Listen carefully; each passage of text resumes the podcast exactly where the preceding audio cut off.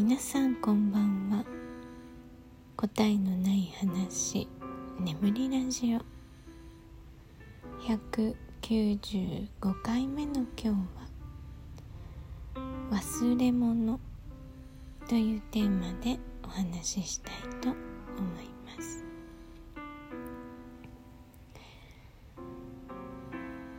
はいえー、今日の日曜日も私はなんか一日ねラジオトーク三昧だったな。という気がしています。まあ楽しいからいいんですけどね。で昨日ねちょっと話したあのー、オラキオンさんの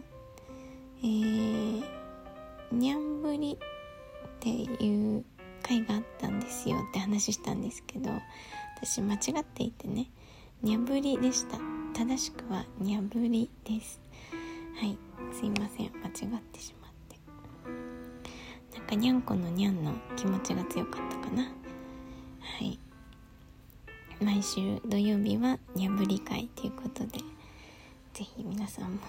覚えておいてください。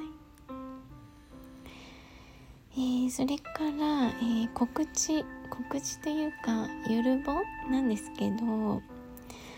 えー、今日がね195回目の配信で、えー、来週の金曜日に私200回になるんですね。で、まあ、100回とかね50回とか150回とか何もやってないんですけどまあ、なんとなく自分で200はねカウントダウンしていたので、えー、もしねご縁があれば200回記念にえっ、ー、とラジオトーカーさんのライブ配信にお邪魔したいと思っています。はいコラボライブ配信です。で、まあ、私をね呼んでもいいよっていう方がいらっしゃいましたら是非よろしくお願いします、まあ、誰もいなかったらあの普通に、えー、収録だけで過ぎるということになるので、まあ、それはそれでいいんですけど、えー、もしご縁があればお願いします。で日程は、えー、23日の金曜日が200回なので200回の配信も普通にするから、まあ、金土日のどれかあたりでできたらいいかなと思っています、ま、23日以降であればいいかなと思うので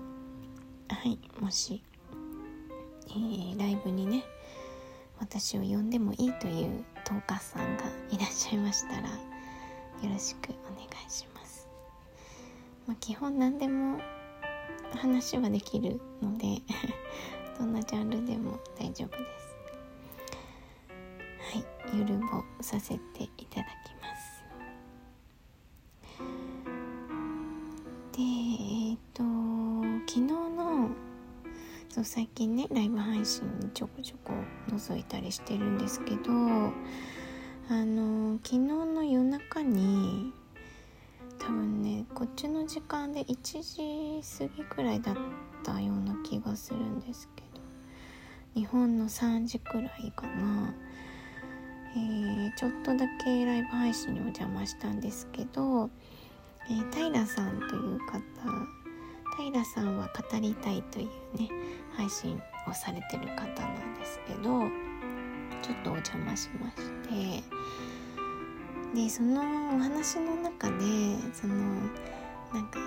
その自分が欠落している部分っていう話を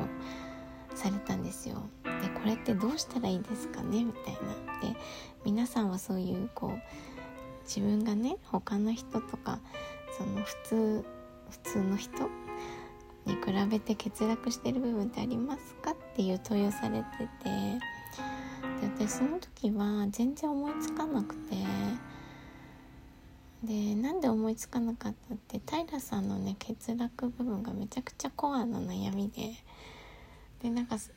それに相当するものあるかなと思ったら全然思いつかなくてでなんかあるはずなんだけどなんだろうなんだろうって考えてたんですよね。で、まあ、その時はね全然思いつかなくてあのコメントできなかったんですけどあの今日ね教え子から相談の LINE が来てでそれがこう結構いろんなことを忘れてしまうっていう相談だったんですよ。でそれを聞いてあこれだと思ったんですね。で私ものすごい忘れ物をね、あのー、忘れちゃうんですいろいろ。まあ、いつもね記憶覚えられないからって話はよくしてると思うんですけどあのなんかね明日の予定とかそういう今日何時に誰に電話するとか今日誰々が何時に来るとかねそういう近々の予定ほど忘れるんですね。でその1日前とか半日前とか30分前とかまで覚えてるのにあのその時間になるとね忘れてるんですよねぽっかり忘れてるんですよ。でもともとそういうその、ね、覚えてられないからそういうことがね小さいこと頃から 多々あるんですけどあの、まあ、それのせいでいろいろ子供たちとかにもね迷惑をかけたりとかうん要はなんか提出のプリントとかも忘れちゃうしあとねプリントが読めない。もっとひどいのありましたね。あの読んでくださいっていうプリントが読めないですね私。なんでかわかんないんですけどこれ。